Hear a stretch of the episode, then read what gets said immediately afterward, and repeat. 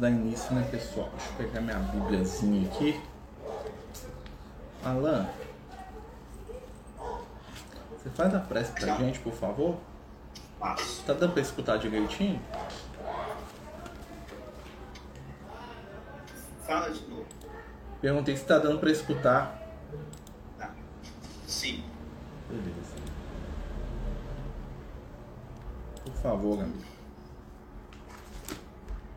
Amado Mestre Jesus, benfeitores espirituais que nos guiam nessa caminhada, eis que nos encontramos novamente reunidos, estudantes sedentos do Teu Evangelho, de relembrá-lo e conhecer os Seus ensinamentos mais profundos, para que através desse aprendizado nós possamos melhorar as nossas vidas.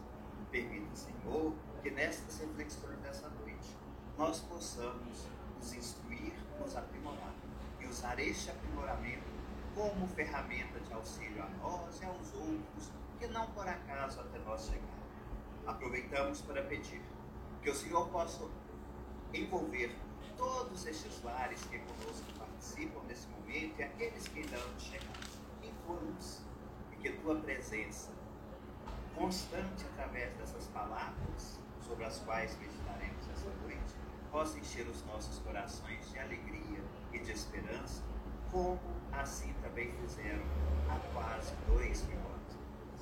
Que tua luz, divino Mestre, permaneça conosco e que nós estejamos aptos a captá-la a cada instante de nossa vida. Que assim seja, graças a Deus. Que assim seja, né? Graças a Deus, né, gente? Pessoal, nós vamos dar início hoje no capítulo 12 né, do Evangelho de Mateus, né, conforme a gente sempre a gente sempre faz, né, a gente lê a, a mensagem do dia aí, né, que vem pra gente aí dos amigos espirituais e que tem a ver com o tema, né, e depois a gente parte mesmo para a leitura. Quem quiser pegar aí sua, sua Bíbliazinha, né, seu Novo Testamento, né, nós estamos aqui estudando né, o Evangelho de Mateus no capítulo número 12. Né? Então nós vamos ler aqui a mensagem e aí a gente parte né, para a leitura e para o comentário do Evangelho. Que importa mais a regra ou aquele para a qual ela foi criada? Jesus estava diante dos fariseus, que lhe reclamavam a não observância do descanso do sábado, e se colocavam como defensores das regras e das medidas externas. Muito justo era o seu questionamento ao divino amigo, mas não percebiam, ao defender a regra, desprezavam seu objetivo. O sábado foi feito para o homem, lembra Jesus, e não o homem foi destinado a ser escravo de uma regra. Precisamos refletir sobre as ações de Jesus. Ele permite que seus discípulos colham espigas para se alimentarem e cura um companheiro que possuía a mão seca que representa simbolicamente a paralisia diante do trabalho e da ação construtiva da vida. Deixa o mestre a regra de lado para a ação prática do amor. A regra, amigos, é instrumento útil, mas o amor é sempre a melhor das soluções. Enquanto a regra limita aqueles que esbarram em seus limites, o amor liberta aqueles que aceitam sua influência. Lembrem que em todas as dúvidas do caminho, o bom senso é sempre o guia, o guia fiel. E se você tiver que decidir entre a regra que limita e o amor que ampara, lembra que Jesus curou, serviu e amou, mesmo em dia de sábado, pois o amor segue sempre em frente. Votos de paz e carinho né, do nosso amigo Lucas aí. Né? Então hoje nós vamos falar um pouquinho sobre essas questões das regras, né, pessoal? É, a gente vai falar um pouquinho aí nesse capítulo aí aqui do, do Evangelho, né? É, Jesus diante das regras sociais, das necessidades ali, da, das práticas, né, das regras. Né? É, começa o capítulo 12 assim, a gente vai lendo, né, a gente vai conversando. Naquele tempo, né, parece quando a gente vai ler na igreja católica, né, que a Bíblia é católica também, tá, gente? Então as expressões de idioma que eles colocam também são muito recorrentes daquelas que a gente via na missa. Naquele tempo, num dia de sábado, passava Jesus por umas searas e seus discípulos, tendo fome, começaram a colher espigas e a comê-las. Vendo isso, os fariseus disseram: Eis que teus discípulos fazem o que não é permitido fazer ao sábado. Né? Então, Jesus está passando com os discípulos, né? eles veem uma plantação, uma seara né? de milho, né? E em determinado momento os discípulos com fome eles começam a ir lá e comer. Né? Eles começam a pegar as espigas lá, aquela coisa toda, e começam a comer. Né? Como era próximo da cidade onde eles estavam indo, então as pessoas mais religiosas viram aquilo né? e questionaram a atitude dos discípulos de Jesus. Porque para a gente é meio complicado a gente entender o porquê disso, né? mas dentro da lei de Moisés, que era né, a, a estrutura religiosa da época de Jesus, né? O dia de sábado era um dia. Desculpa, pessoal. O dia de sábado era um dia em que a pessoa não podia fazer nada de físico. Tá? A pessoa não podia nem caminhar determinada distância que fosse maior do que alguns passos da casa dele para algum lugar. Ela não podia cozinhar, ela não podia tomar banho, ela não podia fazer nada. Ela tinha que ficar descansando. E eles levavam isso a um extremo tão grande né? que a pessoa só podia se movimentar dentro da casa dela, né? Para poder fazer coisas simples que não envolvessem trabalho. Então eles tinham um tanto de regra né, é, religiosa sobre o que, que era trabalho e o que, que não era no dia de sábado. Né? Então, assim, era uma questão que era quase que escravizante mesmo. Cara, se ele fosse pego, né, caiu, em, é, caiu alguém no meio da rua, eu vou lá ajudar, né, é, é, era considerado que a pessoa estava em pecado. Eles, eles extrapolavam a regra num limite muito grande na época de Jesus. Tá? E aí eles tinham, né, eles achavam que fazendo isso estavam agradando a Deus. Né? Eles estavam lá, né, presos ali àquela medida, aquela regra. Né? É porque no, no, o Moisés, né, quando ele faz os dez mandamentos, ele institui um dia para descansar. Né? A, a Ana está perguntando por que esse descanso. Né? O Moisés, como ele sai do Egito, né, o que, que acontece? O Moisés ele determina né, no, nos dez mandamentos que um dia da semana fosse né, dedicado não ao trabalho, mas sim às questões de natureza espiritual. O objetivo era esse, né, que tivesse um dia que as pessoas pudessem ficar por conta do espiritual. Tá? Esse que era o objetivo lá do Moisés. O que, que aconteceu? Né? Isso foi dois mil anos antes de Jesus, vocês imaginam, né? ou seja, né, quatro mil anos antes da gente. Né? Então, dois mil anos antes de Jesus, Moisés definiu essa regra. Com o tempo, a regra foi né, virando uma tradição, e essa tradição ficou tão pesada né, que ao invés da tradição facilitar a vida das pessoas, transformou numa escravidão. Então os caras ficavam vigiando quem que não estava trabalhando, quem que estava trabalhando, né? E as pessoas eram punidas por causa disso. Ou seja, a regra que era naturalmente boa, né? Foi se distorcendo com o exagero do tempo. Tá? Então foi isso que aconteceu. E chegou na época de Jesus, era uma coisa né, sem pé nem cabeça já. Tá? Então foi, foi né, com dois mil anos de mudança, foi, foi se transformando em algo sem sentido, né, de certa maneira. Aí ele fala aqui, ó. Eis que os teus discípulos fazem o que não é permitido fazer ao sábado. Ir lá, ou seja, ir lá, pegar uma espiga no, no pé, quebrar, tirar ela do, do, da palha e comer, era um pecado para eles. Era um, um, esforço físico que não podia ser feito. Deus estava achando ruim aquilo. Dentro da visão daquelas pessoas da época. Vocês veem como é que é o exagero da coisa. Né? E aí eles falam isso. Aí Jesus, o que, que Jesus fala? Né? É, ele, porém, disse-lhes: Não leste o que fez Davi como teve, quando teve fome? Ele e os que com ele iam, como entrou na casa de Deus e, aos sábados, comeu os pães da preposição, os quais não era lícito comer, nem a ele, nem aos que com ele iam, mas só aos sacerdotes? Né? O que, que isso aconteceu? Jesus ele cita uma história que aconteceu quase 600 anos atrás, né? uma lenda, lá, uma, uma história que estava lá registrada, né? que o rei Davi, em determinada situação, em determinado momento, né? o que, que ele fez? Ele entrou dentro do templo, ele estava com fome lá com os soldados que ele estava lá, que com uns guardas dele lá, ele entrou no templo, né? E ele profanou o templo porque tinha uma área do templo que não podia entrar quem era quem não era sacerdote. Ele entrou lá dentro, abriu lá a comida do sacerdote, comeu tudo e deu para os soldados dele, foi aquele negócio lá, né? E aí o pessoal escandalizou, mas o rei Davi pode, né? É aquela famosa história que a gente escuta muito. Fulano pode. Ah, mas vamos fazer isso aqui porque Jesus fazia. Mas tem que entender que Jesus é Jesus. Né? O Chico Xavier é o Chico Xavier. O, o, o Papa é o Papa. Né? Então, assim, é, o que, que acontece? Ele está falando que o rei Davi quebrou a regra, e o rei Davi é idolatrado pelo povo. Né? O rei Davi é o cara que todos os judeus queriam ser igual, né? menos Jesus. Né? E, né? Porque o rei Davi é um cara muito controverso, muito complicado. Né? Mas assim, é, então Jesus ele fala assim, olha, nem sempre essa regra foi seguida. E ele continua aqui, ó. Não lestes na lei que aos sábados os sacerdotes no templo violam o sábado e ficam sem culpa? O que, que Jesus está falando? No dia de sábado, né? Normalmente tem atividade no templo. Os sacerdotes podem violar o sábado, né? Violar e fazer alguma atividade mais pesada, né? Por causa da questão religiosa, por causa da questão espiritual. Ora, eu vos digo que aqui está alguém que é maior que o templo. Né? Então Jesus fala para eles assim, gente, esses negócios, as regras aí, ó, né? Eu estou aqui, né? Nós somos maiores que as regras, tá? Quando ele fala que alguém que é maior que o templo, ele está falando assim, o indivíduo é maior que a estrutura, tá? Lembrando que quem passou os dez mandamentos com Moisés, gente, foi Jesus, tá? Foi Jesus lá que, né, o espírito que, que o Moisés via que ele achava que era Deus, né? o Deus criador do, do, universo, né? Como digo o Luke, o meu menino, a multirealidade, o multiverso, não, ele não desceu lá em Israel para dar os dez mandamentos para Moisés, né? No, planetinha Terra é muito pequenininho para Deus ser ocupado do planeta Terra, né? Então que o, o ser que passou os dez mandamentos para Moisés foi Jesus.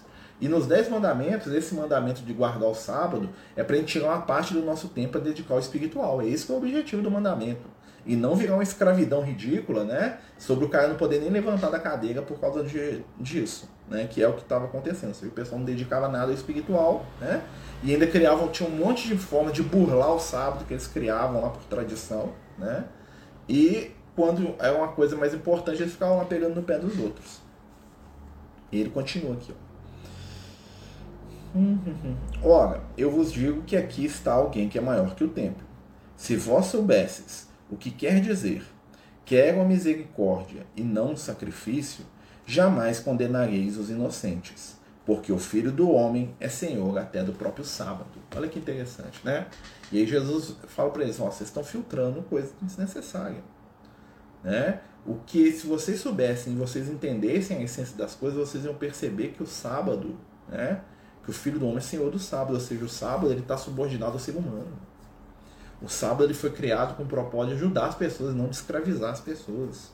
Né? Então, quando a gente começa a ver regras que são extremamente escravizantes, no sentido que elas perdem o sentido, né? e que elas se tornam mais importantes até do que aquilo que elas querem regular, aí nós começamos a, a, a ter que questionar essas regras. Que é o que Jesus está fazendo aqui. Ó. Ele fala aqui, ó. Partindo dali, foi a sinagoga, onde se encontrava um homem que tinha seca uma das mãos. E eles, para terem o que acusar, o interrogavam, dizendo: É permitido curar aos sábados? Olha só, né? Então Jesus, né, ele chega na sinagoga, né, e quando ele entra na sinagoga, ele vê um moço que tem uma mão mirrada, né, tinha algum problema, né, não explica, a mão, mão seca, gente, não quer dizer que ela era seca, com pedra de pau, não, né, ela tinha alguma, alguma deformidade o pessoal chamava de mão seca porque não sabia muito bem explicar o que que era, né. E aí o pessoal pergunta, ó, pode curar no sábado? Por quê? Tá? A cura, dentro do conceito religioso, né, é uma intervenção divina. E para os judeus ortodoxos, Deus também não fazia nada no sábado. Se o universo estivesse dando um. Imagina, se tivesse uma galáxia lá, né, virando de banda lá no universo lá, é sábado, Deus não fazia nada. Deus olha, ah, não, hoje não pode, né? Porque tem a história de Moisés que no sétimo dia Deus descansou, tá? Que é uma alegoria, né? Para poder explicar que no sétimo dia, né, tem, várias, é, tem vários simbolismos ali. O, o sétimo é o momento da, do nosso descanso, vamos dizer assim, da, de, da evolução humana, né, quando a gente sai do, do humano e entra no próximo nível evolutivo. Né, o, o 7 é o momento que você vai dedicar ao espiritual, porque o número 7 é o número de Deus, né, o número 7 é o número de Deus, por isso o sétimo dia, né, que é o dia que se dedica a Deus, tá? Mas não quer dizer que é obrigado a fazer isso. Então, dentro do princípio do, do do, dos judeus da época de Jesus, se Jesus curasse alguém no dia de sábado, não era Jesus que estava curando, era, não era Deus que estava curando, era o diabo. Porque Deus nunca ia quebrar o dia de sábado. Nem Deus ia, nem Deus ia quebrar a lei de Moisés. A lei de Moisés mandava até em Deus. Tá? Então se esbarrou com a lei de Moisés, Deus, opa, peraí, que né, nós, combinamos aqui, não vai dar certo, não. Tá? Então Jesus vai lá né, e eles ficam olhando aquilo. Né? Aí nós vamos entender por que, que eles ficam indignados com Jesus. Ele vai lá, né? ele, e ele disse-lhes: Que homem haverá entre vós que, tendo uma ovelha, e se ela cair no dia de sábado em um fosso, ou seja, num buraco, não a tome e não a tire?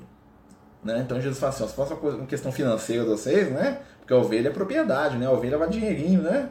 Se a ovelha cair no buraco, você vai lá tirar ela, né? Você vai deixar ela morrer lá no buraco, ele perdeu o dinheiro, a carne e tudo mais que a ovelha pode oferecer para você, né? Durante a vida dela, né? Ora, quanto mais vale um homem do que uma ovelha? Ou seja, Jesus está tá falando isso por quê? Porque eles falavam né, que para poder acudir um animal ou uma posse, eles podiam quebrar o sábado. Por quê? Porque a, a lei de propriedade era mais importante. Tá? Então, assim, Jesus eles deram um jeito de burlar a lei, eles inventaram um jeito de burlar a lei de maneira favorável para eles. Então Jesus fala assim: ó, a ovelha que cai no buraco pode, curar um ser humano que está aqui não pode. Olha só como é que era a inversão dos valores na época. Hoje a gente tem muito isso também, né?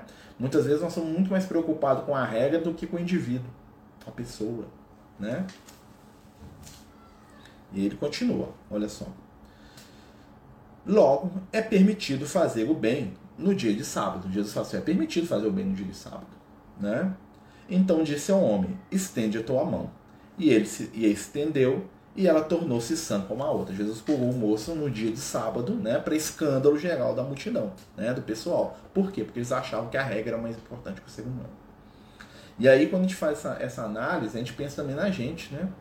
Quantas vezes a gente está dentro de determinadas situações ou né, nas quais a regra, né, os advogados de regra usam a regra para conter o bem. Ah, mas não pode, não, não pode, né? Não deve fazer assim não, né? Ah, o fulano de tal chegou cinco minutos atrasado da reunião, não deixa ele entrar não, porque a regra diz, né? Então, assim, são situações que a gente tem que começar a aprender a lidar. Quer dizer que eu vou quebrar todas as regras no oba-oba da vida? Ah, qualquer coisa vale aí? Não. Né? Quer dizer que a gente vai saber pesar. Ou seja, qual é o objetivo da regra? Não é facilitar a relação do ser humano com o outro? Né? Se essa regra prejudica em vez de ajudar, essa regra tem que ser reajustada. Se essa regra é um exagero né, de uma situação, ela tem que ser reajustada. Mas, quando Jesus estava trabalhando isso, ele estava trabalhando um conceito que para a gente é muito difícil até hoje, que é o conceito da verdade absoluta. Né? Como aquilo era um conceito religioso para o povo deles, ou seja, aquilo ali é uma questão de fé do povo de Israel. Né? Não pode fazer nada no sábado. Pronto, acabou. Então, quando você trabalha com uma pessoa que está bitolada religiosamente num conceito e não abre mão daquilo de jeito nenhum, porque aquilo é a verdade da vida da pessoa, né? A pessoa se torna o quê? Num radical e muitas vezes num extremista, né? Como muitas pessoas depois de Jesus se tornaram radicais e extremistas a pretexto das coisas que Jesus ensinava. Olha só, né? Como é que é, né? Então muita gente que viu Jesus indo lá e quebrando aquelas regras lá, né? Hoje a pretexto de seguir as regras de Jesus se torna tão fundamentalista e tão né, bitolado quanto aqueles fariseus e aqueles doutores da lei que estavam lá criticando Jesus por fazer o bem. Né? Ou seja, o que é mais importante, fazer o bem ou seguir a regra? Está entendendo? Vou dar um exemplo muito, muito, muito básico para gente. Imagina, né? nós estamos lá na casa espírita, né? e aí nós temos lá é, um dia lá para entregar a cesta básica. Né? Quarto sábado. A maioria do pessoal sabe que a gente entrega a cesta quarto sábado.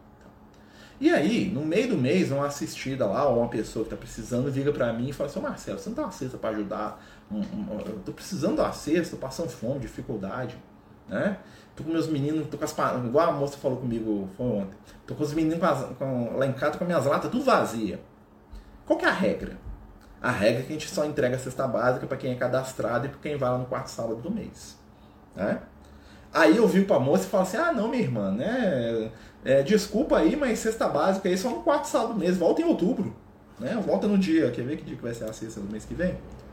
É, volta. Nossa senhora.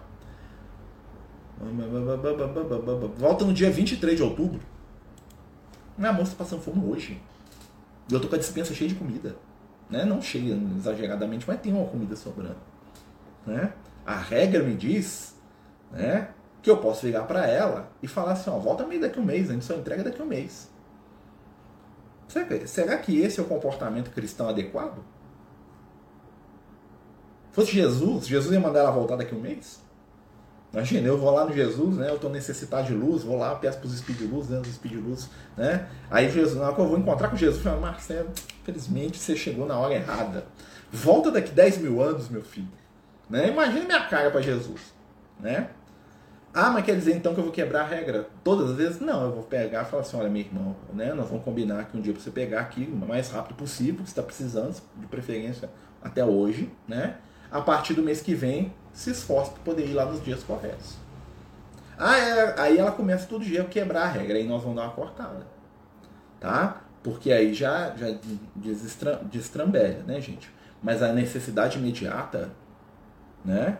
Se a gente for ficar amarrado demais com regra, a gente não faz o bem, não. A regra impede a gente fazer caridade. Infelizmente, eu já vi muitos companheiros cheios de amor no coração que deixaram de fazer o bem porque uma regra os impedia. Quer ver outro exemplo? Passe. Né? Dia da casa.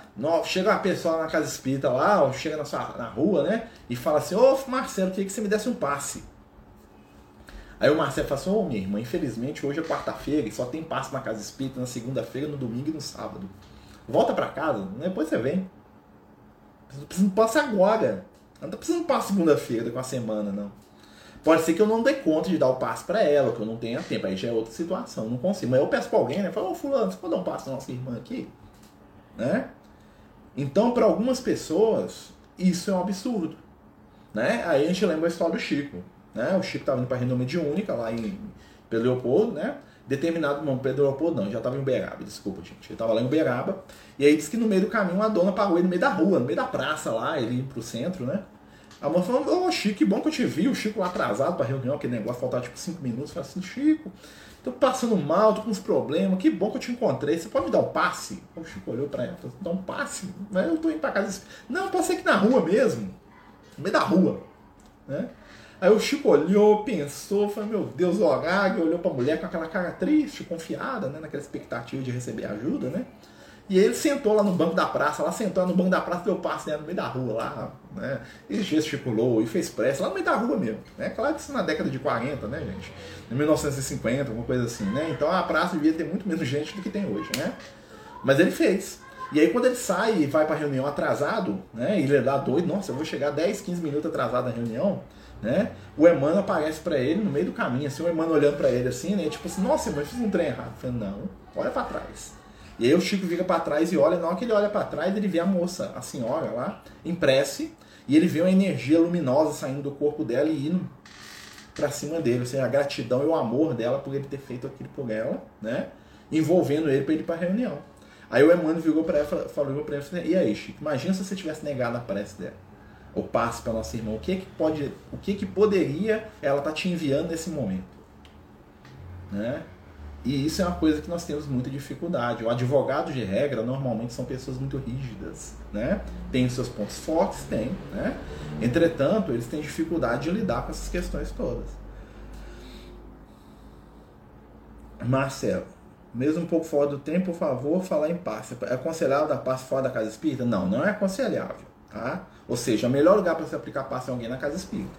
Beleza. Mas tem uma situação de emergência. Quando tem uma situação de emergência, gente, é outra coisa. De preferência, se tiver alguém para te ajudar, você chama a pessoa, né? Faz uma prece e, e, aplica o passe, tá? É proibido aplicar o passe nos outros, né? Fora da casa? Não, somente a gente precisa de cuidado e tem que ser uma coisa que é uma coisa de urgência. Por exemplo, às vezes tem, tem pessoas que são cultivadores, né? É, do menor esforço. Então tem gente, se você der passe nela todo, um dia, todo dia ela vai querer que você vai na casa dela dar passe nela. Né? Ela nunca vai fazer o esforço de ir na casa espírita. Ah, não, hoje eu não posso. Você pode vir aqui me dar de novo, eu dou um, dois. É aí já é complicado. Mas se você vê uma situação de emergência que você pode ajudar, se você está se sentindo equilibrado, né, aplica. Né? É, é aquela questão do bom senso. Né? Primeiro consola, depois instrui. Né? Olha, eu tô te dando um passe aqui, nós, eu sei que é uma necessidade, a partir de agora nós vamos lá para casa espírita. Você vai lá na reunião pública, até porque tem outras coisas que a pessoa pode receber na casa espírita. Né? Nunca poder dar é um exagero, tá, É um exagero. Isso aí é porque é, é, é, a questão da regra, né? Que nós estamos falando aqui. O nunca. O Chico Xavier deu, né? Aí quando você fala isso, o pessoal vira para você, ah, mas é o Chico Xavier. Né? Porque a desculpa de todo, de todo advogado de regra é que só os seres superiores e diferentes podem quebrar as regras. Nós que somos meros mortais, não. Não. O amor vem primeiro. Se você se sentir capacitado, dá o passe. Porque o amor movimenta amor. Pode ter certeza que os espíritos de luz, se eles verem que eu estou ali no meio da rua, imbuído de, de, de um amor no coração ali para ajudar alguém, você acha que a espiritualidade não vai vir me ajudar? Vai passar um espírito na rua falando, nossa, que cara, ele tá pensando em Jesus, vamos lá, pega aí. Né? E a própria vibração do afeto que a gente tem afasta os espíritos equilibrados. Né? De fazer uma prece, de pedir ajuda. Né? A questão que a gente não deve lidar se a pessoa tiver problemas mediúnicos, vai ficar mediunizado, né? aí já é uma coisa mais complicada. Né? Então a gente tem que avaliar. Tá? Mas se tiver mais de uma pessoa para ajudar, né? gente, o templo maior é o nosso coração. Tá? É preferencial fazer na casa espírita. Tá? Mas vamos lembrar, o amor cobra multidão de pecados. Tá? É, é essa situação. O amor vem primeiro. E aí continua. Mas os fariseus, saindo dali, tiveram conselho contra eles sobre o modo de levarem a morte. Ou seja, os fariseus né, queriam matar Jesus. Tá? Por que, que é os fariseus? Você vê que tem só os fariseus que perguntam para Jesus, né? Porque Jesus era incômodo. Tá? E não era todos os fariseus, não, tá, gente? Tinha os fariseus que gostavam de Jesus. Tá bom? Jesus, sabendo disso, retirou-se daquele lugar. Seguiram-no muitos e os curou a todos ordenou-lhes que não o descobrissem, ou seja, que não ficasse falando que foi ele que fez, né? Para que se cumprisse o que foi anunciado pelo profeta Isaías. Eis o meu servo que eu escolhi, o meu amado em que a minha alma pôs a sua complacência. Farei repousar sobre ele o meu espírito e ele anunciará a justiça das nações. Olha que interessante, esse mesmo texto aqui em outro evangelho, né, ele é colocado como no momento que o João Batista batiza, João Batista batiza Jesus, né, e aí eles veem uma, o João Batista vê um, uma, uma luz em torno do Cristo e escuta essa voz. É o mesmo, é o mesmo texto, só que aqui o Mateus coloca o texto completo, tá? Ou seja, Jesus estava fazendo aquilo que os profetas né, prediziam sobre ele. Tá dando para entender, gente, a questão das regras, né? Então vamos lá. Aí o, é, o Mateus continua falando do, do que o Isaías falava, assim, ó, não contenderá, não contenderá, ou seja, não brigará, nem clamará, nem ouvirá alguém a sua voz nas praças.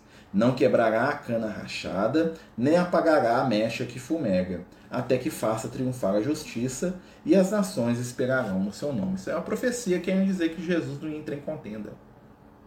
Né? Jesus não ia brigar com ninguém. O objetivo dele não é esse. Né? As nações é o mundo, ou seja, o nome do Cristo é chegar no mundo. Aí chegou mesmo, né, gente? Né? Então, trouxeram-lhe um endemoniado, cego e mudo. Olha que interessante, né? Aqui a gente vai ver muito do que, como eles entendiam a vida.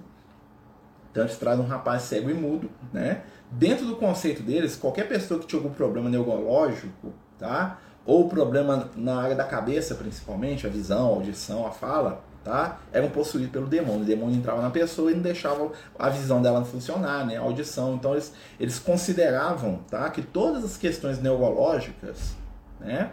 eram interferência direta do demônio. Tá? Seu preconceito religioso sabiam, né, gente? Né? Os egípcios também achavam isso, tanto é que quando a pessoa tinha algum problema de, de, de, de mental, né, eles normalmente eles furavam a cabeça do cara, né, eles faziam uma cirurgia na cabeça do cara para ver se, se saía né, os espíritos ruins da cabeça do cara, chamava trepanação. Né, eles abriam a cabeça do cara e, e, e abismo e as pessoas sobreviviam a esse procedimento muitas vezes. Né? Então você imagina, o Egito tinha esse negócio de cirurgia de cérebro, né, na época do Egito, hein? sem anestesia, imagina, coisa linda. Né? E ele o curou de sorte que falava e via. Né? Então Jesus cura um moço que é cego e mudo e ele começou a falar e ver. Tá? Isso aqui tem várias interpretações. Além da cura física do indivíduo, né? tem ver né? é perceber o que é a realidade. Né? Falar é conseguir se expressar de uma maneira inteligível, se as pessoas conseguirem entendê-lo. Né? Então Jesus trata esse companheiro e faz com que ele se reintegre ao contato com a vida, no qual ele vê, ele aprende, ele entende e ele fala, ele se expressa. É, essa é uma cura, né? Uma cura mental. Talvez o companheiro tivesse algum problema mental grave, né?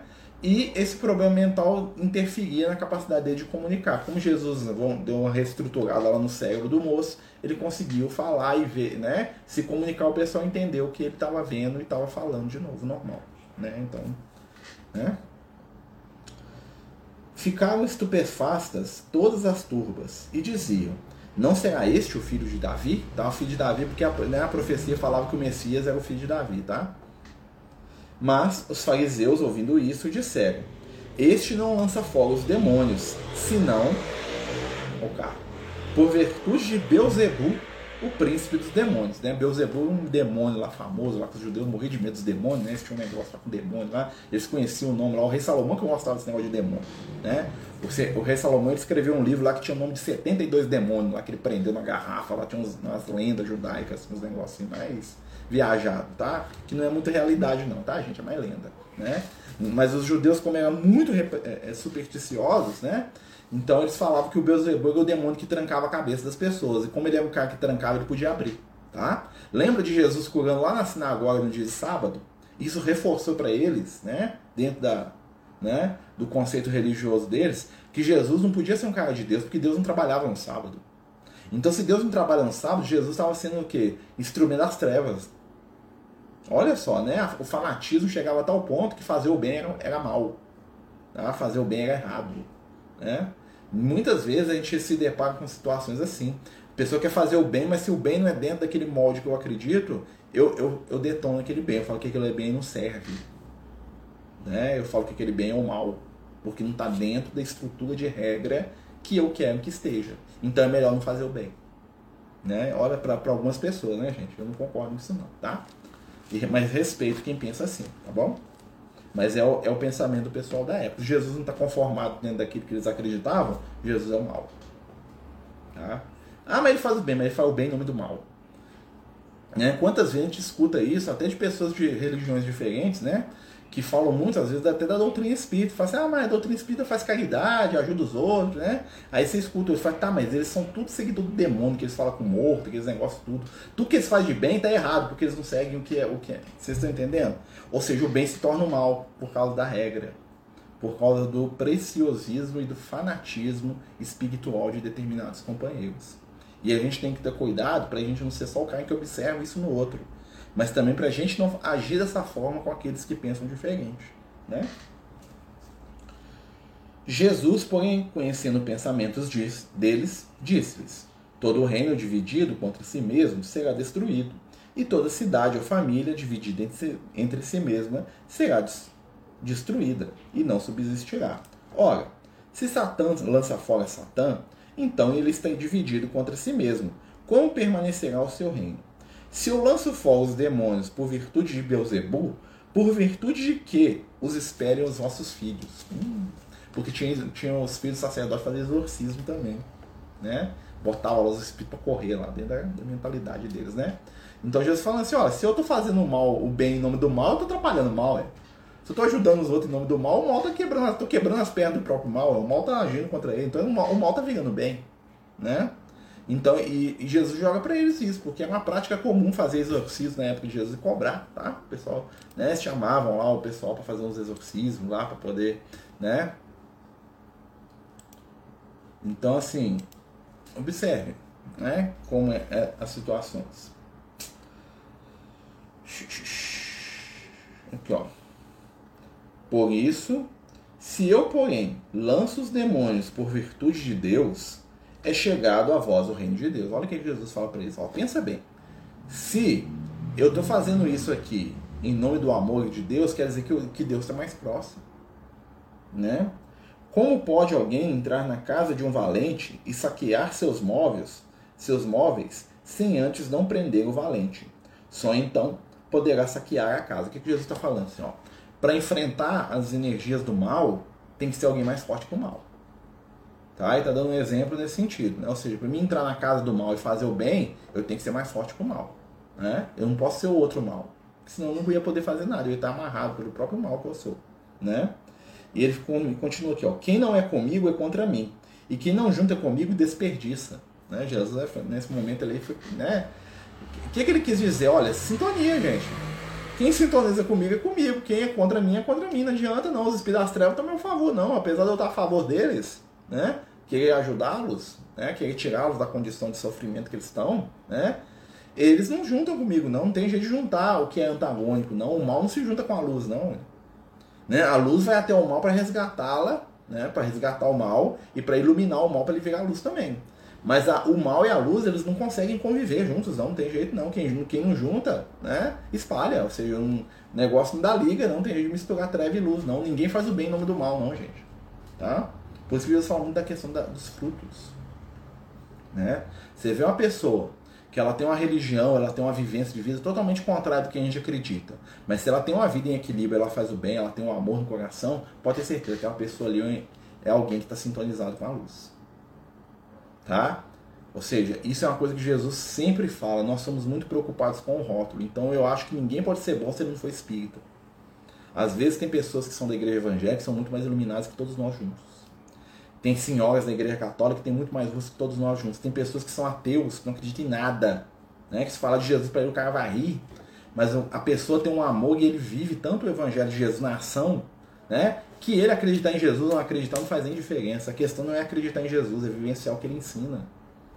Né? É muito fácil virar e falar, ah, eu acredito em Jesus, beleza. Eu lembro do Tiago, lá o Tiago fala isso, né? Ah, você acredita em Jesus? O diabo também acredita. Os pidastrel acreditam que Jesus existe, né? Os obsessores tudo acreditam que Jesus existe, Jesus existe, não faz vontade para ninguém, não. Vive o que ele tá falando, é outra história. Né? Porque o Tiago é um cara do. Né? Tiago é um cara da vivência prática, né? O negócio do Tiago é, né? Vamos viver aqui, ó, falar menos e agir mais, viu? Porque o Tiago ele falava muito antes, né? Depois ele foi aprendendo, ele aprendeu com Jesus que, que, a, que a ação prática é a maior prova daquilo que eu acredito, daquilo que eu sou. Então, quanto mais eu falo, né, mais eu sou cobrado a fazer aquilo que eu falo. Né? Então não adianta eu crer, eu falar que é lindo e amar Jesus, falar que Jesus é o cara mais maravilhoso do mundo, se eu não sei o que ele vive. Né? Melhor o cara que fala que Jesus não existe, que Jesus é uma imaginação coletiva da humanidade, um delírio, né? Jesus é um delírio, tá? Mas o cara faz tudo que Jesus ensina. Ele é caridoso, ele é gentil, ele é harmonioso, ele trabalha no bem, ele ajuda as pessoas, ele é compreensivo, ele é afetuoso, ele quer ser uma pessoa melhor, né? Mas ele fala, Jesus é um delírio, não existe isso não. É melhor ser assim. Por quê? Porque ele vai chegar no mundo espiritual, ele vai chegar uma hora, com 15 minutos de papo com a espiritualidade, ele reajusta o conceito dele. Fala, ah, mesmo existe, né? Olha só. E vão embora, né? Mas aquele que vive a hipocrisia, que fala muito de Jesus não faz nada, né? Que muitas vezes somos nós, né? né? Esses aí vão, vão sofrer. Por quê? Porque nós estamos apegados à ilusão. Né? Então, assim, né, as coisas para a gente poder pensar aqui. Que é a questão né, dos fariseus. Deixa eu só abrir a janela aqui que tá bem quentinho aqui. Eu vou... ah, deixa eu ver se entra um ar aqui. Né? Então agora nós vamos passar para uma parte aqui Tá, tá tranquilo, gente? Dá pra, tá dando para entender o que a gente tá falando? Se estiver falando bobagem, por favor, tá? Me corrijam aí. Ou perguntem também. A minha Bíblia tá até desmanchando aqui de tão velha. Né? Já arrancou a capa aqui, ó, tudo soltando pedaços, né? trem bom, as folhas caindo, aqui, tudo soltando. Trem velho assim, ó. Né? Isso aqui tem energia do Lucas nesse negócio aqui, ó. As folhas soltas. Vamos lá. Olha só, agora um texto que é muito interessante, que eu acho que é legal da gente pensar, que é o tal do pecado contra o Espírito Santo, né? Falar mal dos discípulos podia, podia, né? Podia, né? Pecado contra o Espírito Santo, tá? Isso aqui é o enunciado da Igreja Católica, tá, gente? Não está escrito na Bíblia, assim, no sentido, no texto original. Eles colocam isso para poder separar o texto. Mas é interessante que é uma coisa que é, que é bom de falar, tá? Que é muito profundo. Por isso vos digo, todo pecado e blasfêmia serão perdoados aos homens. Porém, as blasfêmias contra o Espírito não serão perdoados. Tudo o que disser alguma palavra contra o Filho do Homem lhe será perdoado. Porém, o que disser contra o Espírito Santo não lhe será perdoado, nem neste século, nem no futuro. Olha que interessante. Primeiro, nós temos que entender aqui o que é o Espírito Santo. Né? O Espírito Santo é um ser, é um Deus. Né? A palavra santo não tinha no texto original. Isso é uma coisa que é provada já, isso aí não tem nem discussão. Tá? A igreja católica coloca a palavra santo para poder reforçar a ideia da trindade, né? da, do, da terceira pessoa da trindade. Né? O que, que é o espírito, gente? Quem são os espíritos? Somos nós. Né? Então o que, que Jesus fala assim? Ó, o pecado contra o espírito jamais será perdoado. Nem nessa, nem na próxima geração. Por quê? Porque todo pecado que é uma ação minha para com outro, se eu xingar Jesus, falo, Jesus é feio, Jesus é idiota, Jesus é babaca, eu estou xingando Jesus, né? Como se ele ligasse para isso, né? Isso tem perdão, por quê? Porque quando eu estou desperdiçando a minha energia falando mal de Jesus, ele, já, ele não vai nem se incomodar com isso, tá? Mas qual que é o pecado que complica a nossa história espiritual? É tudo aquilo que eu faço contra a minha própria intimidade. Então, quando eu figo a minha consciência, aí é esse espírito que Jesus está falando, é o espírito de Deus dentro de nós, né? que é a nossa consciência que está despertando pouco a pouco. Quando eu filo a minha consciência, não tem perdão externo que resolva. Drama de consciência só se modifica com a mudança da nossa própria intimidade, ou seja, o único ser que pode me perdoar sou eu mesmo. Tá? Deus não nos perdoa porque Deus não é ofendido pelas nossas ações. Tá? A ofensa pressupõe igualdade. Uma barata não ofende o sol. A bactéria não nos ofende. Imagina, passou uma formiga, que a formiga me mordeu, eu tô ofendido. Pede desculpa, formiga. Não. Nós não temos esse nível de relação. O animal aqui me morde. Né? Minha gatinha, que eu passo a mão na cara dela, ela assusta e me morde. Ela, ela, eu vou perdoar ela porque ela não sabe nem o que, ela está fazendo. Ela não tem capacidade cognitiva de entender o que ela fez. Ela reagiu a um estímulo. Eu passei a mão na, no rosto dela, ela assustou, ela reagiu me, me atacando me mordeu, me unhou, né? Às vezes é unha aqui, ó. Tem uns machucados aqui do gato aqui, ó. Né? Quem tem bicho aí sabe, ó. Machucadinho de gato aqui, ó. É, no braço aqui, ó. Né? Então, eu vou condenar ela, esperar que ela me peça perdão, se ela não é capaz de nem entender o que ela fez? Aí nós vamos entender a relação de Jesus quando ele está lá no alto da cruz, que ele fala assim, pai, perdoa-os. Eles não sabem o que fazem, está falando com a consciência de cada um. Né? Porque ele mesmo, Jesus, não perdoava. Ele fala assim, eu posso perdoar quem eu quiser né? Mas você, só você pode se perdoar. E tanto é que Jesus não perdoa ninguém. Em nenhum momento ele fala assim, ah, eu te perdoo. Eles são te perdoados, né? Pai perdoa-os. Olha só, ele sempre tira ele, o indivíduo da, da, da, da, história. Por quê? Porque ele sabe que o perdão é uma relação da gente com a nossa própria intimidade. E para a gente se perdoar, nós temos que fazer um exercício, que é o exercício do entendimento e da compreensão. Por que, que eu errei? Por que, que crucifiquei Jesus? Vamos falar assim, né? Porque eu não sabia o que eu estava fazendo, não sabia o que, que era o Messias, não sabia o que Jesus representava para o mundo. Né? Eu fui levado pela onda lá, todo mundo gritava para matar o cara, eu gritei também, ah, vou matar, mata aí, ó, né? Quando a pessoa entende isso, ela para de sofrer por causa da morte de Jesus. Estou dando uma, uma questão hipotética, né, gente? Então, assim, como que a gente se perdoa? Entendendo. Nossa, ó, aí, ó, eu falei tanto que até pulou cima de mim aqui, ó. Né? É o gato, tá, gente? Pulou aqui, né? Você vai me perdoar ou não? Não? Você não, você não precisa de perdão, né? Você não sabe nem ofender ninguém, né? Então, o gato me ofende, gente? Não, o gato só pode ofender outro gato, né? Se é, né? E eles não têm nem nível para se ofender ainda, né? nem chegar nesse estágio ainda, porque eles não sabem o que fazem, né? Os animaizinhos, eles estão debaixo do que? Do instinto, né? Aqui, ó, tô segurando ela de um jeito que incomoda, ela começa a enfiar um em mim, aqui, ó, quer ver, ó? Pus a mão nela aqui do jeito que ela não gosta, aqui, ó. Olha lá, ó, ó, ó, ó. Se ela me morder aqui, a culpa é de quem? A culpa é minha. Eu estou conduzindo ela de uma maneira né, que ela não gosta. Então ela vai reagir, ela é obrigada a aceitar tudo que eu faço com ela? Não, ela sabe o que ela está fazendo? Não. Né? Então o animal, ele não tem esse controle aqui, ó. Tô aqui, ó. Eu passo a mão nela, ela tentando. Aqui, ó. Ela põe na patinha dela aqui, ó. Tentando. Ela tá me arranhando. Né? Uma hora ela fica nervosa aqui comigo, ela e me arranha. Vai lá, vai embora. É, vai lá. Sei que você queria subir aqui, mas é outra hora.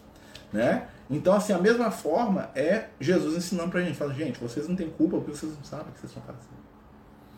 É, o processo de culpa, ele é o primeiro passo do processo de responsabilidade, que é diferente. Mesmo nos perdoando por alguma atitude ruim no nosso passado, como fica essa atitude? Né? Quem se perdoa se entende.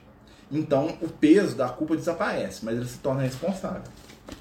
E fala assim, ó, né? Olha, no passado eu errei. Agora eu vou consertar meu erro. Como? O que, é que eu posso fazer para ajudar aquele que eu ofendi? Eu vou ressarcir aquilo de alguma forma. Através do amor, da minha ação, da minha mudança. Né? Ah, mas o outro não me perdoa. O problema é do outro. Nós não respondemos pelo nosso irmão, nós respondemos por nós mesmos. Tinha gente que morreu odiando Jesus. Jesus estava aí para isso. Jesus sofreu, ah, porque o outro me odiou lá, me crucificou lá, o outro me deu uma chibatada, arrancou até pedaço de mim. Não te odeio, não. Ah, ficou com o cara lá que fez. Entendeu? Jesus continua amando ele do mesmo jeito. Entendi, esse cara não sabe o que tá fazendo, tá me machucando aqui, não sabe nem o que ele tá fazendo. É igual eu pegar meu gato aqui, né? E ela começa a me arranhar todo porque eu tô segurando ela pra dar um remédio. Ela me arranha, me rasga toda aqui, né? Aí na hora que eu solto ela, um doeu aqui, tô todo sangrando aqui, às vezes acontece, tá, gente? Eu falo isso porque às vezes acontece. Tive dar remédio pros gatos, né? Eles arranjam, né? Me morde e tal, né? Ela sabe o que ela tá fazendo? Não eu vou ficar com raiva dela, magoado. Nossa, eu fui te dar um remédio, gatinho, você me arranhou, maldade. Não, ela é incapaz de entender o que ela está fazendo. Né? Era assim que Jesus lidava com a gente, ele compreendia a situação. Né? Então, o que é o pecado? O pecado é tudo aquilo que fere a nossa consciência. O conceito mais importante dessa passagem evangélica aqui é que Jesus está falando sobre pecado. Pecado é toda ação que fere a minha consciência. Ou seja, aquilo que eu faço, que eu poderia fazer diferente, que eu sei fazer diferente, e por isso, quando eu faço, me incomoda. Tá? Então, porque é pecado para mim, não é pecado para Alan, não é pecado pro meu gato. Né? Porque o gato ainda não chegou nesse estado de pecar ainda, graças a Deus. Né? Porque ele não tem consciência desperta ainda para poder saber o que é certo e errado, nós já temos. E aí quando a gente desperta, vem, né? Primeira coisa para o espírito imaturo, como diria o Lucas, né? O Lucas fala que a culpa é a manifestação da imaturidade espiritual, ou seja, o espírito que se sente culpado é porque ele é imaturo espiritualmente. Porque a culpa é característica de espírito infantil ainda. Porque todo espírito infantil, né, ele se culpa e culpa os outros. Você vai lá na reunião mediúnica, né? E aí chega o espírito lá e fala assim: meu problema é o, fulano. Ele bota a culpa das, dos problemas dele todo em alguém. Porque a Marinha me abandonou, porque meu primo me, me, me, jogou no lago lá e me matou, porque o cara roubou minha fazenda, porque o cara tomou meu dinheiro, porque o cara roubou minha mulher, porque minha mulher me traiu, porque meu filho me enganou, por quê, por quê, por quê, porque o outro, o outro, o outro, o outro. Sempre tem um culpado. Sempre tem alguém que fez alguma coisa errada. E o outro gato chega, né? O outro gato tá ali, né? Então ele normalmente que é o culpado, que ele que faz bagunça. A outra é uma coitadinha que faz bagunça também ele faz. Né? Tô brincando, né, gente? Então o processo de culpa é um sinal de maturidade. Né? Tanto eu sair culpando os outros por todos os meus problemas, né? Como eu me culpar. Nossa, eu sou o pior cara do mundo, que eu sou pessoa ruim, que eu sou muito mal, que eu sou isso, que eu sou aquilo, que eu sou um tráfico. Isso também é um processo de maturidade. Os espíritos que despertam para os valores da eternidade, aprendem a se responsabilizar pelas suas ações. E ser responsável não é ser culpado. Olha, eu errei. Eu errei por quê? Eu errei porque eu não dei conta. Eu errei por quê? Porque eu não sabia o que eu estava fazendo. Eu errei porque eu tentei fazer algo que estava além das minhas forças. E aí, quando ele tem essa postura de entender o porquê que ele errou, ele se perdoa e fala assim: tá, mas agora eu vou tentar modificar isso aí. Né? Então não vou fazer mais o que eu fazia antes, eu vou tentar analisar mais a situação. E aí, à medida que ele faz isso, ele cresce espiritualmente, a gente faz isso. Aí vem né, o efeito rebote, que é o que consolida né, a minha maturidade espiritual. É quando eu começo a olhar para os meus irmãos à minha volta e quem erra comigo, eu começo a aplicar o mesmo valor. Olha, fulano de tal erra comigo e não sabe o que faz. Ou meu chefe me chegou. Por que ele me chegou? Porque ele tá nervoso lá, carregando aquelas caixas pesadas lá. E eu fui falar com ele do negócio logo na hora que ele tava mais com raiva. Ele soltou os cachorros assim de mim. É porque ele é uma pessoa malvada e eu sou o triste sofredor do mundo? Não. É porque eu peguei ele no mau momento. Né? Porque eu entrei em contato com ele num mau momento. Ah, mas, né? Porque, né? É, eu, é, é, o caso da mulher adúltera, né? Por que, que a mulher adúltera adulterou? Né, para a gente entender essa questão de pecado. Olha só, né? Essa parábola a gente vai entrar nela de novo, mas é, olha só como é que é a questão do pecado. Né? Jesus está lá com o pessoal, né? E aí chega, né? É, os fariseus com a mulher lá que tinha sido pega em adultério. O que é ser pega em adultério? Ela foi pega, né? Com um outro homem numa situação sexual, tá? Foi pega lá, né? Uma mulher casada, né? E aí, o que que acontecia? A mulher é o sentimento, né? Sempre que o sentimento desequilibra, o que, que nós fazemos? Nós tocamos pedra no sentimento, né? Ah, que é um animal, que é um idiota, que fez, que errou.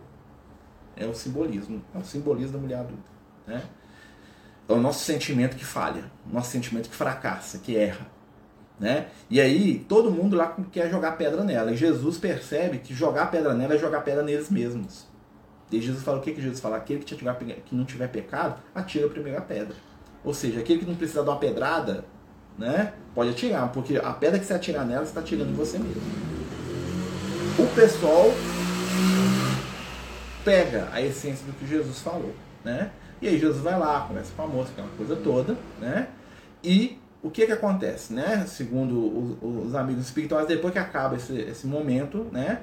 Jesus vai voltar a conversar com os discípulos e o Pedro e o João ficam lá emburrados com Jesus. Logo o Pedro e o João, Tá? Os dois ficam olhando para Jesus, tipo assim, decepção. Né? Porque Jesus foi lá e protegeu a mulher que cometeu um pecado. Né? E aí, uma hora o João não entra e fala: Bem, você não tem que te entender, não. A mulher faz tudo errado lá, e trai o marido e tal. Você foi lá e né? Passou a mão na cabeça dela e o Pedro fala assim, a mesma coisa, concordo, né? Imagina o João e o Pedro, né? E aí Jesus dá um sermão nos dois, né? No, no, no sentido positivo do que é sermão. Jesus fala assim, olha, você conhece a história dela? Você sabe o que aconteceu na vida dela do momento em que ela era uma, uma, uma criança que foi vendida pelo pai para o marido atual dela, e todo o sofrimento que ela passou na vida dela, né? Sendo utilizada igual escrava, né? Você estava lá quando nas noites escuras, ó, Jesus fala assim, quando todos na casa estavam dormindo e ela sozinha olhava para as estrelas e chorava as próprias dores em silêncio, vocês estavam lá e viram? Eu estava, eu vi. Então, né, não a condenem, porque para vocês condenar, vocês têm que saber a história da pessoa. Né? Porque nessa situação, ela caiu, ela errou, mas tem um motivo. E quando você entende o motivo, a condenação desaparece, porque a condenação, ela deixa de lado, ela some quando você estabelece compreensão. Né? Tanto é que Jesus fala para ela o quê? Né? A vai, quando a gente for estudar o texto, eu vou falar isso em detalhe, a gente vai explicar essa palavra em detalhe. Né? Eu estou passando aqui porque tem a ver. Né? O que, que Jesus fala para ela? Filho, onde estão aqueles que te condenam? Vai em paz, não peque mais. O que, que Jesus fala para ela? Olha só a frase de Jesus para ela. Jesus consola ela, Jesus a protege, e ele fala assim: vai, não peques mais. Ele está ele tá brigando com ela, não, ele está constatando uma realidade. Ele fala assim: olha, você na sua intimidade, você pode mais. Você está sendo culpada, você está pecando, você está se machucando. A sua ação desesperada, né? A sua queda afetiva, porque ela foi seduzida, né? E Jesus não viu lá o cara que seduziu, ninguém levou o cara para ser apedrejado junto com ela, né? O cara que seduziu ela, né? E Jesus percebeu que aquilo a feria. E o que, que Jesus fala para ela? Assim, vai e não erre, ou seja, você pode mais que isso. A sua consciência já está desperta. Não sofra. Né? Ou seja, Jesus consola, e Jesus instrui, Jesus não chama a atenção dela no sentido pejorativo ou negativo. Jesus fala para ela assim: olha para sua intimidade, você se magoou. Não precisa, minha filha. Se entenda. Se entenda para que você não erre, para que você não sofra mais. Porque o seu coração já dá conta. Na verdade, Jesus a eleva. Jesus a coloca num nível maior que todo mundo que estava lá junto com ele. Porque ela já é um espírito que ela já era consciente das próprias fragilidades e queria melhorar apesar de todo o massacre que ela sofreu a vida inteira, né? E continuava sofrendo, até dos apóstolos de Jesus, né? Até dos caras que andavam com Jesus, até do João Evangelista, né? Que o Espírito mais iluminado estava na Terra depois do Cristo, tá? Que pisava na Terra, lá no planeta Terra, no momento lá, o ser mais iluminado, encarnado, depois de Jesus, é o João Evangelista. O João Evangelista não entendeu. Por quê? Porque o João Evangelista estava amarrado na regra, né? Porque a mulher que comete um crime tem que ser apedrejada, pronto, acabou. Aí o João aí o que, que aconteceu? Na hora aquilo calou lá dentro da alma do João Evangelista, ele hum, mudou, acabou, nunca mais ele fala no assunto. Porque como ele era um espírito já desperto, né? Ele vacilou ali naquele momento, ele aprendeu a lição e vambora, né? Ele, ele entendeu. O Pedro ainda ficou naquele negócio, assim, porque o Pedro é mais brutamontes que o, né? O Pedro é um espírito mais inferiorizado que o João Evangelista. Ele teve mais trabalho para poder aprender isso. Tanto é que o João, né, ele vai, né? O Pedro ainda vai ter que passar por toda a questão lá da negação, aquelas coisas todas que o Pedro passa para ele poder despertar. Mas eram momentos diferentes de seres diferentes, tá, meus amigos? Então, nesse sentido aqui, ó, né, o que que acontece? Né, Jesus está falando aqui, olha só, vamos continuar aqui para gente fechar, ó.